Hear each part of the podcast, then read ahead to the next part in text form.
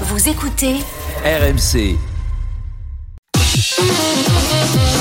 Comme les enfants qui jouent à la marchande, les LR, ils jouent à gouverner. Pour de faux, pour s'entraîner. C'est tellement mignon. Et ça fait réagir Ursule de Moncu qui nous dit, c'est une ville, Je sais, je qui nous dit, c'est beau l'optimisme.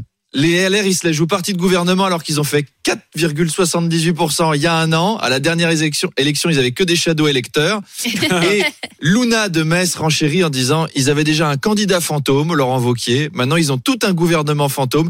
Et Ciotti, il est petit, chauve et transparent. C'est Casper. Qu'est-ce que c'est que ces gens? On attend la manière dont les personnalités de droite vont critiquer l'action du gouvernement. Alors Philippe Juvin, qui occupe le shadow ministère du Travail, nous a laissé. Écoutez, moi, j'aurais pas fait une loi pour repousser la retraite à 64 ans. J'aurais mis la retraite à 62 ans et 24 mois. Et c'est là qu'on voit que les différences ouais. sont très marquées. Très marqué. Enfin, Jean-Marie Le Pen nous a laissé un message.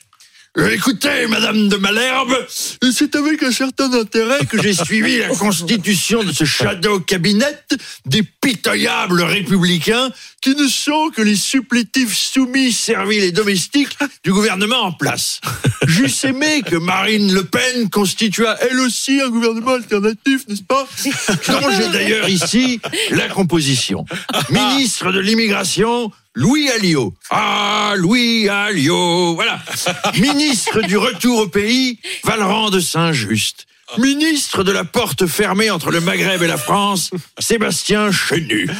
Ministre des Smartbox pour aller voir des chameaux, des dromadaires, des merguez et des tapis volants au pays des pyramides électriques, Jean-Philippe Tanguy. Vous voyez qu'à 94 ans, on peut encore avoir de bonnes idées.